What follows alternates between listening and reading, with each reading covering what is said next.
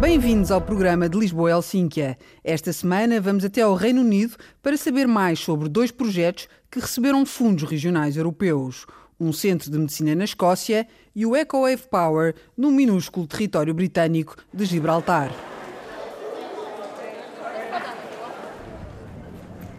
Estamos a mais de 2 mil quilómetros de Londres, em Gibraltar, território ultramarino britânico no sul da Península Ibérica, um pouco menos de 7 quilómetros quadrados para pouco mais de 33 mil habitantes. Com uma pequena fronteira terrestre a norte, o Rochedo, com 426 metros de altitude, é limitado pelo mar Mediterrâneo e um estreito já situado no Atlântico. Aqui, os fundos europeus são geridos por uma instituição independente das autoridades de Londres. Charles Collison é o responsável pelos programas europeus de Gibraltar. Todos os nossos projetos são, na verdade, bastante pequenos em comparação com outros projetos da União Europeia. Lidam maioritariamente com startups ou com expansões empresariais. Temos agora bastantes projetos na área das energias renováveis. Os projetos na área das energias renováveis são uma das prioridades da União Europeia. Uma jovem israelita de 24 anos, de origem ucraniana, criou há sete anos a empresa EcoWave Power e escolheu Gibraltar para iniciar a experiência. Ina Braverman viaja pelo mundo para promover e explicar a ideia. No modo operacional, os flutuadores sobem e descem, operando os hidrocilindros que transmitem fluido hidráulico através das tubagens até à sala das máquinas. O fluido hidráulico dos hidrocilindros é transferido para acumuladores instalados em terra. No interior desses acumuladores foi criada uma dada pressão que é usada para fazer arrancar o hidromotor que opera o gerador e envia eletricidade limpa para a rede de distribuição de Gibraltar. O projeto EcoWave, que custou no total quase 225 mil euros, recebeu mais de 67 mil de fundos europeus. O projeto piloto foi construído num antigo cais onde os militares britânicos escondiam munições durante a Segunda Guerra Mundial.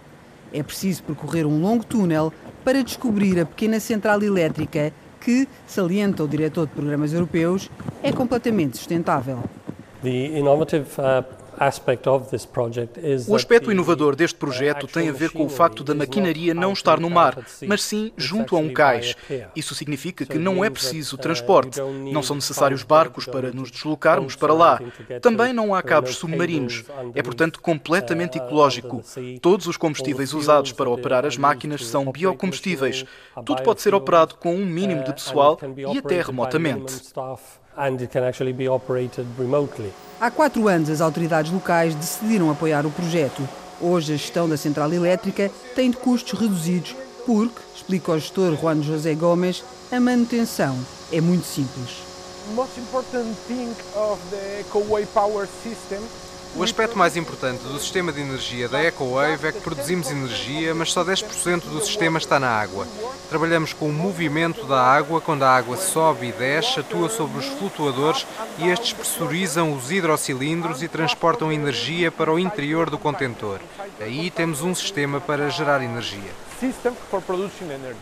Esta central já é responsável pela produção de 20% da energia consumida no território. 96% dos gibraltinos votaram contra o Brexit. Cerca de 11 mil espanhóis passam a fronteira todos os dias para trabalhar no Rochedo. A saída do Reino Unido da União Europeia terá consequências para toda a população, como explica Charles Collinson, o responsável pelos programas europeus de Gibraltar. É óbvio que se perderá o financiamento da União Europeia. Portanto, as centenas de projetos que puderam aceder aos fundos e que puderam ser gerados graças aos fundos já não poderão ser criados. Apesar das ameaças espanholas, Theresa May, primeira-ministra do Reino Unido, garante que Gibraltar será sempre britânica. Para a parceria futura, o Reino Unido irá negociar para toda a família britânica, incluindo Gibraltar. Orgulho-me de que Gibraltar seja britânico e o seu estatuto constitucional não será alterado. Mas nas ruas do pequeno território, as dúvidas são muitas. Ser de Gibraltar para ir à Espanha será muito difícil para nós. Teremos de pedir um visto só para ir à Espanha e as filas serão provavelmente muito maiores na fronteira. E será mais difícil para as empresas conseguir mercadorias de outros países. Nem sequer sabemos o que pedem, por isso será a esperar para ver, não é? É esperar que tudo corra pelo melhor. O Estreito de Gibraltar é uma das mais frequentadas vias marítimas do mundo. O território, mais conhecido pela presença de macacos selvagens no topo do rochedo, vive sobretudo de empresas de reparações navais, abastecimento a navios, indústrias alimentares e do turismo. A EcoWave é um dos projetos mais inovadores que as autoridades de Gibraltar apoiaram nos últimos anos. Resta saber se no futuro a pequena península vai conseguir mais fundos europeus e mais projetos. De Lisboa a Helsínquia. Da Península Ibérica subimos até ao norte do Reino Unido e chegamos à Escócia. A região, com uma área de quase 80 mil quilómetros quadrados, tem 5 milhões e 200 mil habitantes. A Escócia representa 30% da área de todo o Reino Unido, com quase 10 mil quilómetros de costa. Edimburgo a capital tem 500 mil habitantes, dos quais 40 mil são estudantes. Fundada em 1532, a Universidade de Edimburgo é, segundo os rankings, uma das melhores do mundo. O professor Stuart Forbes é o atual diretor do Centro de Medicina Regenerativa. Os fundos vieram de várias fontes, empresas escocesas, fundos universitários, do Conselho para a Pesquisa Médica e também da União Europeia. O projeto Reinventar a Medicina Regenerativa, apresentado pela Universidade de Edimburgo, custou mais de 21 milhões de euros. A União Europeia participou com quase 7 milhões.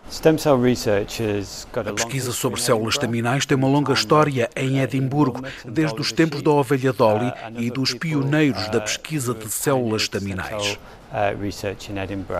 O responsável de comunicação científica do centro, Robin Morton, faz-nos uma visita guiada pelas áreas de investigação do centro e as relações com as outras instituições da região. Estamos à porta do Centro de Medicina Regenerativa do Instituto de Pesquisa da Universidade de Edimburgo, aqui no chamado Bioquarteirão de Edimburgo, uh, do qual faz parte o Hospital Universitário. E aqui ao lado temos um edifício que é uma incubadora empresarial que atrai para aqui os investimentos das empresas. O edifício de 9 mil metros quadrados é uma referência no campo científico da Universidade de Edimburgo. O diretor Stuart Forbes explica a razão do sucesso.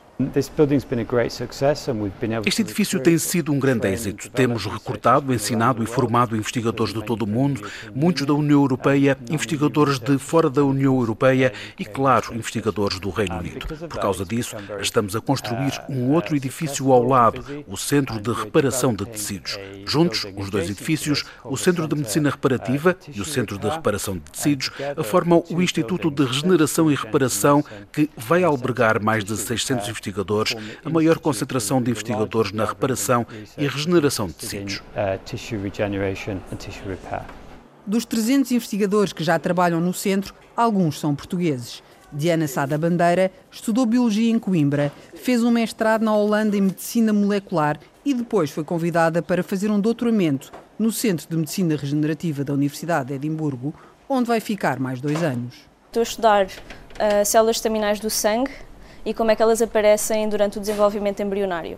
Porque há um dia muito específico durante o desenvolvimento embrionário em que aparecem as primeiras células estaminais sanguíneas e eu estou a tentar perceber o que é que uh, acontece para que as células apareçam nesse específico momento. Ao percebermos tudo o que é preciso para que estas células apareçam, uh, se calhar um dia vamos conseguir fazer uh, o mesmo processo in vitro, ou seja, em culturas solares, e já não vamos precisar de doadores de sangue. A maioria dos investigadores são estrangeiros. A alemã Sara Jackel está a fazer um pós-doutoramento na área da esclerose múltipla.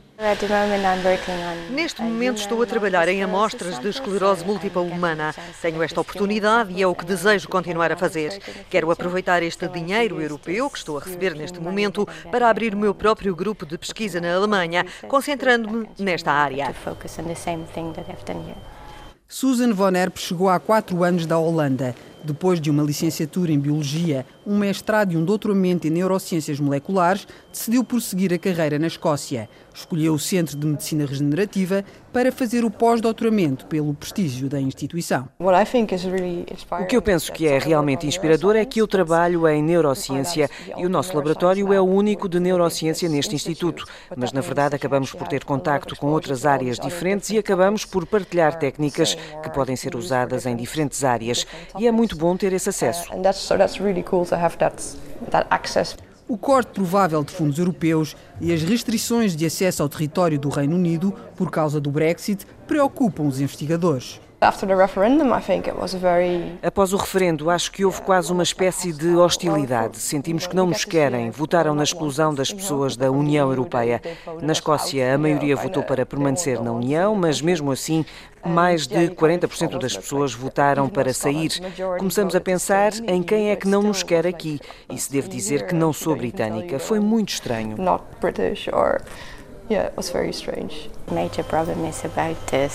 O principal problema é a instabilidade no emprego.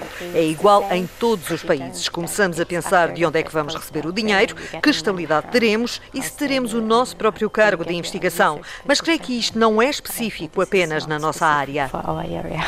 Todos os investigadores estão muito preocupados com o Brexit porque vamos deixar de poder uh, pedir financiamento europeu um, e então os fundos vão se reduzir de uma forma brutal. O diretor do centro também está preocupado. A ciência depende da livre circulação de pessoas talentosas que estão dispostas a enfrentar grandes problemas. Quaisquer barreiras que possam surgir e impedir essa livre circulação pode ser um problema para nós. O Centro Escocês de Medicina Regenerativa vai continuar a crescer. Vários edifícios novos já estão a ser construídos, com ou sem financiamento europeu. Reportagens de Rebeca Abcacis, produção de Carla Pinto, pós-produção áudio de Miguel Vanderkellen. Lisboa-Helsínquia é a viagem que fazemos todas as semanas pelos países da União Europeia. Siga-nos nas redes sociais em RTP Europa e ouça-nos aqui, na rádio. Até para a semana.